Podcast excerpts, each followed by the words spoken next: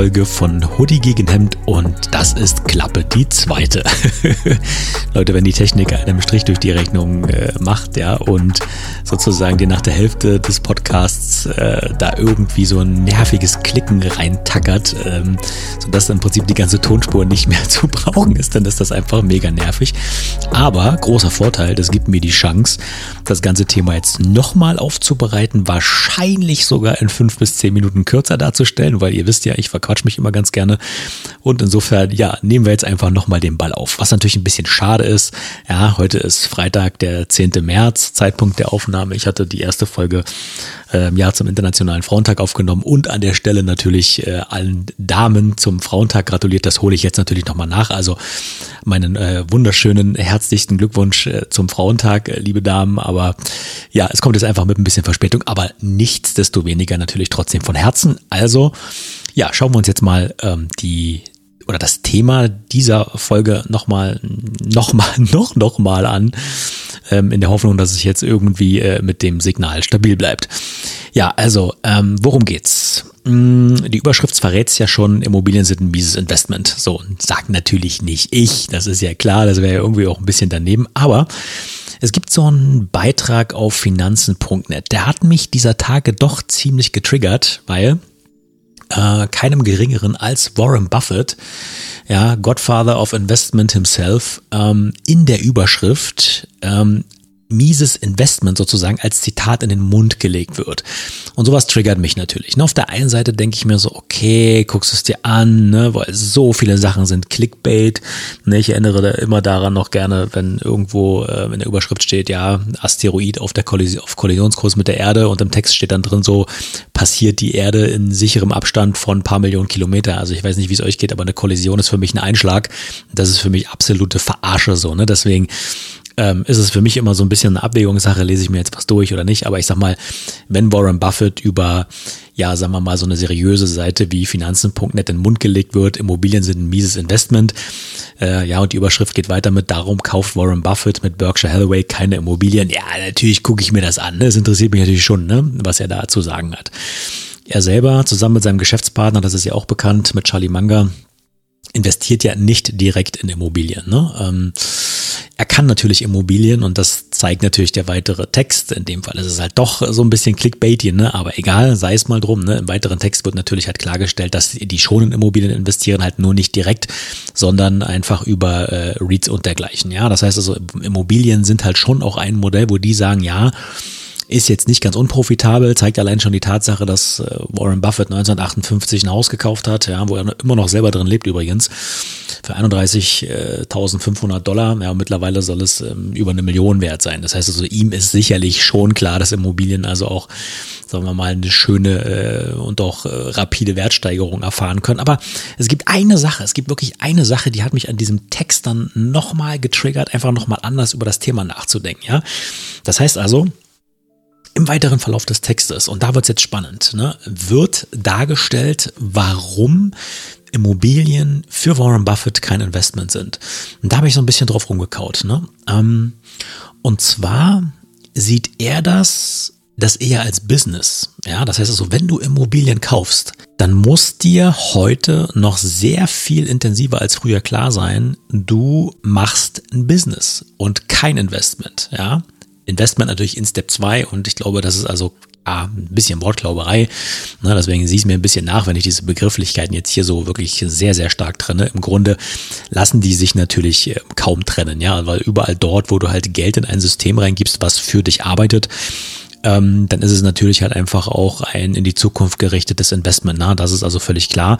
Aber aus der Perspektive von Warren Buffett ist es äh, zum Beispiel so, dass er Geld in ein System reingibt und dann arbeitet dieses Geld sozusagen für ihn und er muss dann nur noch relativ wenig dazu tun. Ja, das ist natürlich halt einfach, wenn man das ja, mal so realistisch betrachtet natürlich auch so ein bisschen eine Milchmädchenrechnung, weil jeder zum Beispiel, der Aktien kauft und einfach nur die Aktie erwirbt und sich nie wieder darum kümmert, ja, weder um den Investment Case noch wer gerade CEO ist, noch die weltpolitische Lage im Blick behält und so weiter, einfach nur sagt, okay, ich habe jetzt eine Aktie gekauft, dieses Investment arbeitet passiv für mich, das funktioniert ja so auch nicht, ne? Aber Fakt ist auf jeden Fall, ähm, am Kapitalmarkt zu investieren ist oder kann deutlich passiver sein als ein äh, Investment in Immobilien. Ja, weil, und das ist auch Teil der Wahrheit, die Renditen, die durch den Besitz von Immobilien erzielt werden, also immer auch ein direktes Ergebnis äh, sind von der Zeit und der Energie und des Geldes, die du da investierst. Und da ist natürlich halt einfach klar, Immobilien sind mehr Business als Investment. So, ne? Ist eigentlich völlig klar, aber ich glaube, es ist insbesondere in der heutigen Zeit nochmal viel, viel wichtiger, einfach darüber zu sprechen, weil ich glaube, viele sehen das so nicht. Ja, und aus den vergangenen Tagen, ja, also sagen wir mal noch vor ungefähr einem Jahr, ein bisschen länger als vor einem Jahr, haben ja sogar noch Leute bei Instagram und Facebook damit geworben, ähm, Immobilien kaufen ohne Eigenkapital. Ne? Und das hat ja schon so ein bisschen so diesen Grundgedanken signalisiert, okay, ich brauche ja eigentlich gar nichts, um überhaupt in Immobilien zu investieren. So, das ich heute auch niemanden mehr mit so einer Werbebotschaft sehe. Ähm, verwundert sicherlich nicht aufgrund der aktuellen Rahmenbedingungen, aber wir haben jetzt sozusagen Anfang 2023 die Chance, über das Thema Immobilien nochmal neu nachzudenken und nochmal neu zu sprechen. Das heißt also, es war früher auch schon mehr Business als Investment. Es war halt, es hat halt einfach nur noch mehr den Investmentcharakter gehabt. Ja, und deswegen waren Immobilien für so viele so unfassbar attraktiv, einfach weil sie zu ihrer Bank gehen konnten, mit einer relativ guten Bonität 110 Prozent Finanzierung bekommen haben und konnten sich dann eine Immobilie kaufen, die sich sogar mit den 110 Prozent sogar noch gerechnet hat. Das heißt also, der Einsatz von Geld war relativ überschaubar, ja, wenn überhaupt nötig. Ja, also ich kenne viele, die tatsächlich ähm, mit kein Eigenkapital sozusagen eine Immobilie gekauft haben. Die hatten in dem Moment letztendlich, wenn man so will, eine unendliche Rendite, weil kein Geld investiert, kriegst aber trotzdem was raus, unendliche Rendite wenn man natürlich die Zeit und die Energie natürlich noch mit reinrechnet, ja, und jeder hängt ja an seine persönliche Zeit hoffentlich auch ein, äh, ein Preisschild dran, ja, weil auch wenn du irgendwo hinfährst ja, und dich irgendwo um den Rasen kümmerst und so weiter, ist ja auch ein Stundenlohn sozusagen, den du dann dort verwendest, ne? nur dass du es halt in dem Moment vielleicht gar nicht so siehst. Ähm, letztendlich ist es aber halt einfach so. Ne? Aber das klammern wir mal jetzt aus. Also es war möglich, ja, bis vor einem Jahr, anderthalb Jahren ein äh, Investment in Immobilien zu tätigen, wirklich ohne Geld zu investieren. Und das hat hat einfach diesen Investmentcharakter extrem ausgemacht. Heute geht das nicht mehr. Ja, also heute kommen Banken um die Ecke und sagen halt, wir wollen mal mindestens 10 Prozent, besser 20 Prozent Eigenkapital haben, neben den Nebenkosten wohlgemerkt. Die kommen also oben noch mit drauf. Also wenn du nicht mal die Nebenkosten hast, hat sich das heute in den meisten Fällen erledigt. Ich kenne immer noch Fälle, die 100% Finanzierung bekommen, aber ich habe lange, lange nichts mehr gehört im Sinne von, dass jemand mal eine 110% oder 115% Finanzierung bekommen hat. Ja? Also insofern, das hat sich zumindest schon mal erledigt. Ergo muss Eigenkapital investiert werden. Ja? Und der Standard ist 10 bis 20% Eigenkapital. Hier und da habe ich auch schon gehört, dass es bis zu 50 Prozent Eigenkapital ging, die natürlich halt einfach auch durch andere äh, Besicherungsmöglichkeiten, äh, lastenfreies Grundstück und dergleichen sichergestellt werden konnten. Aber die Eigenkapitalquoten sind auch, ja, Vorgabe der BaFin und so weiter, deutlich gestiegen. Und jetzt wird's spannend. Und jetzt gucken wir uns einfach mal so ein paar Zahlen an, ähm, warum eine Immobilie heute mehr Business als Investment ist und warum eine Immobilie heute mit den aktuellen Rahmenbedingungen deutlich, deutlich mehr in Konkurrenz zu anderen Investments steht. Ich habe neulich irgendwo gelesen, ähm, 6%er ist immer noch attraktiv und Immobilien, also ne, würdest du halt ähm, Immobilien na, als 6%er noch kaufen. Ja, schauen wir uns das einfach mal wirklich an einem konkreten Beispiel an. Sagen wir mal, wir haben Mehrfamilienhaus, kann auch eine Wohnung sein, ne? aber wir rechnen einfach mal wegen der Zahlen jetzt ganz glatt. Mehrfamilienhaus, eine Million, hast einen 6%er. Sprich also, kriegst äh, 60.000 Euro an Kaltmieteinnahmen. So, du gehst zur Bank, lässt dir mal ausrechnen, ja, was sozusagen der Kapitaldienst für dich wäre. Und da sagt die Bank zu dir, na ja, wir hätten schon gern 4%, ne, so roundabout. Und übrigens, na ja, wir hätten schon ganz gern, dass sie 2% tilgen. 4 plus 2, 6. Ja, deine Immobilie, ja, Gesamtkapitalrendite äh, sind 6%. Ergo das Ding ist, was den Kapitaldienst angeht, plus minus null könnte man ja sagen. Auch wunderbar, kein Thema, ne, reicht ja. Aber es kommen ja noch die Bewirtschaftungskosten obendrauf. Ja, und wenn du jetzt die realen Zahlen nicht vorliegen hast, ja, von dem, was du da gerade prüfst, sondern sagst, okay, roundabout die 25% Bewirtschaftungskosten, ja, die Banken auch ansetzen. Mittlerweile hauen die da auch schon ein bisschen was drauf, aber sagen wir mal, auf der Langfristschiene haben immer so 25% des Rohertrags sozusagen herhalten müssen dafür, ne, was du an Bewirtschaftungskosten hast.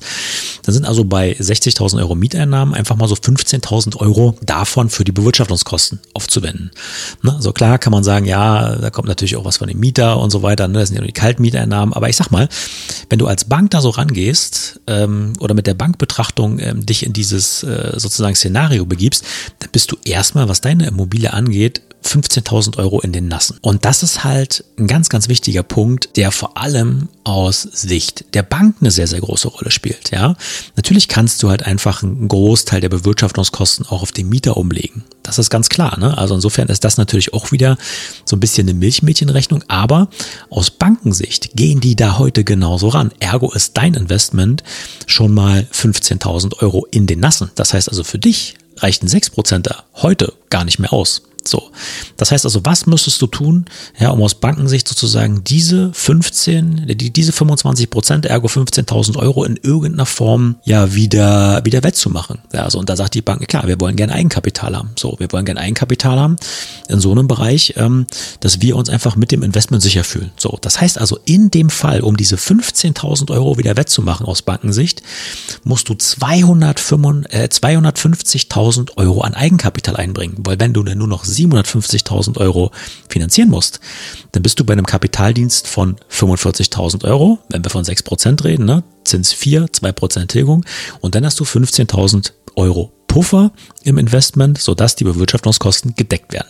Das ist das Szenario, in dem du dich 2023 bewegst. Ergo kannst du natürlich nur Immobilien kaufen, die, selbst wenn sie keine anfängliche Rendite von 6% haben, ja, kann auch ein bisschen drunter liegen, aber die müssen sich perspektivisch mal zu einem 8%er und höher entwickeln. Ansonsten rechnet sich das für dich einfach nicht. Und genau hier setzt sozusagen dieser Grundgedanke des Themas Investment und Business nochmal neu an. Weil wenn du jetzt als äh, jemand, der das Geld zur Verfügung hat, sagst, okay, ich gehe mal in eine Immobilie, so, ne, und gehe mit 250.000 Euro da rein, dann ist halt die Frage, okay, wie viel Eigenkapitalrendite erwirtschaftet denn das Investment? Und da hier wir in diesem Beispiel nicht von Überschüssen ausgehen, sondern wirklich nur von der reinen Tilgungsleistung ausgehen, ja, tilgst du zwei Prozent pro Jahr auf 750.000 Euro, was roundabout einfach mal auch nur wieder ein, zwei, äh, ein, ein 6%er ist. Ja, also kannst du ja nochmal durchrechnen ne, und so weiter, aber das ist nicht so richtig attraktiv, ehrlich gesagt. Ne? Also insofern, warum solltest du mit so viel Eigenkapital in, sagen wir mal, ein Investment einsteigen, was dich, ähm, sagen wir mal, Energie, ja, eine Menge Geld, ja, und vor allen Dingen auch deine Zeit kostet für sechs Prozent. Also so richtig cool ist das ehrlich gesagt nicht, ne? Wenn also praktisch die reine Tilgungsleistung einfach mal nur deine Eigenkapitalverzinsung ist, ne? Wie gesagt, nicht falsch verstehen, wir haben diese steuerliche Betrachtung noch nicht berücksichtigt. Ja, also wenn du sagst, du hast es im Privatvermögen und hast ein hohes Einkommen, das verrechnet sich nochmal anders.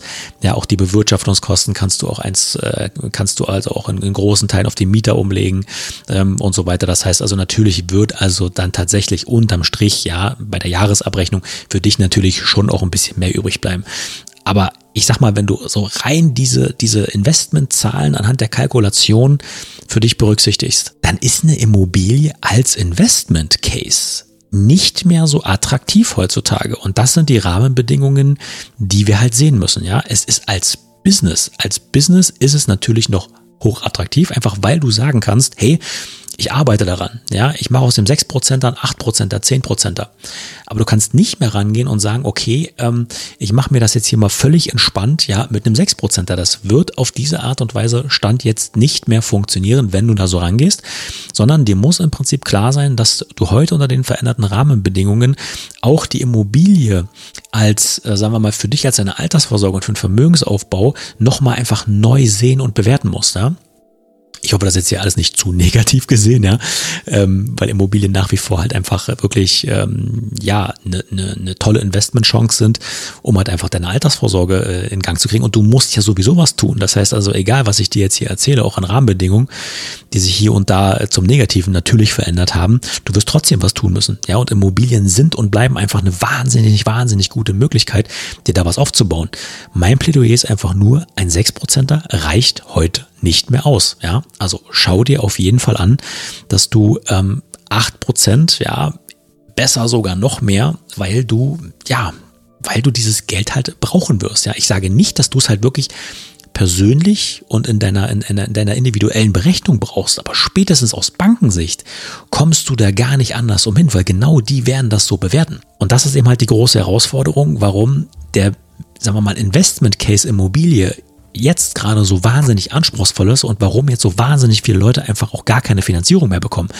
Die Rahmenbedingungen haben sich einfach extrem krass verändert. Und was heißt das für dich? Du wirst dir darüber im Klaren sein müssen, dass der Investment Case Immobilie für dich mit einem hohen Businessanteil verbunden sein wird. Das heißt also, wenn du heute nach einer Immobilie suchst, ja, die sich für dich langfristig rechnen soll und für deine Altersvorsorge taugen soll und so weiter, musst dir im Klaren darüber sein, du wirst an diesem Investment einfach aktiv arbeiten müssen, ja. In der Vergangenheit war das auch schon so, halt nur nicht so relevant. Einfach weil du mit extrem günstigen Geld ähm, ja sowieso reingegangen bist, ja. Aber heute gehst du mit teurem Geld, mit versteuertem Geld, ja, irgendwo muss das Geld bei dir auf dem Konto hergekommen sein, sodass du da investieren konntest. Das heißt, du hast es also schon mal versteuert, bevor du in das Investment Immobilie eingestiegen bist. Und dann findest du halt noch diese Rahmenbedingungen vor. Das macht es anspruchsvoller. Ja, es macht nicht unmöglich, aber es macht es anspruchsvoller. Und das solltest du im Hinterkopf behalten. Das heißt also, wenn du eine Immobilie suchst, achte wirklich sehr, sehr genau drauf, dass deine Renditeerwartungen erfüllt werden. Ja, wenn du in der Vergangenheit mit einem drei und vier Prozent dahin gekommen bist, ja, brauchst du heute mehr als sechs Prozent. Ja, also das ist wirklich ganz, ganz wichtig, weil ansonsten gehst du ähm, mit deinem Investment spätestens mal vor der Bank einfach baden. Das muss man wissen. So, ne? Und ähm, ja, wie man sozusagen äh, so eine Immobilie findet und so weiter, darüber haben wir schon lang und breit gesprochen, wie man sowas verhandelt, darüber haben wir auch lang und breit gesprochen ähm, die Rahmenbedingungen, die wir heute insgesamt vorfinden, machen halt einfach ja den Erwerb von so einer, von so einem Hochprozenter oder höheren Prozenter einfach anspruchsvoller, weil die Rahmenbedingungen immer noch so aussehen, dass äh, Verkäufer immer noch nicht so richtig von ihren hohen Kaufpreisvorstellungen runterkommen. Warum sollten sie auch? Ja, weil die sehen ja auch, ne, es kommen Flüchtlinge rein, es wird weniger neu gebaut, ne, also Verknappung, also warum soll, ja, haben wir letzte Folge schon besprochen, warum soll an der Stelle äh, der Eindruck entstehen, wir müssen jetzt hier riesig krass mit den Preisen runter. So, ne? Dem gegenüber stehen natürlich ähm, ja die veränderten Rahmen, Rahmenbedingungen, was Energieeffizienz angeht. Ja, also insofern in diesem Spannungsfeld bewegt sich das. Aber wir sehen ja auch, dass die Mieten flächendeckend einfach steigen, gerade weil weniger gebaut wird. Und gerade weil halt einfach zum Beispiel in Berlin mittlerweile mehr möblierte Wohnungen am Markt angeboten werden als leere Wohnungen. So, und, und, und diese ganzen Trends führen dazu, dass einfach flächendeckend die Preise überall steigen. Ja, und da sagt sich natürlich auch ein, also die Mietpreise, ja, und da fragt sich natürlich auch ein Verkäufer, ja, also ich sehe das ja in der Zeitung, ne, die Mieten steigen und so weiter, ne. Ja, vielleicht will ich jetzt ein bisschen zu viel, ja, mit den aktuellen Rahmenbedingungen, ja, wegen den gestiegenen Zinsen für mein Objekt, aber na guck mal, ne, der potenzielle Käufer, der kann ja in ein paar Jahren die Mieten anheben, so, ne, und das weiß natürlich halt einfach auch ein Verkäufer. Ob das dann so kommt, muss man dann mal sehen natürlich, ne, hat ja niemand eine Glaskugel. Aber am Ende ja, sind das die Rahmenbedingungen, unter denen du heute unterwegs bist? So. Und das macht es einfach so wahnsinnig, wahnsinnig interessant, in der heutigen Zeit sich mit dem Thema zu beschäftigen. Ja? Ähm, das ist und bleibt von meiner Seite aus ein hoch, hoch spannendes Thema, Immobilieninvestments, ja.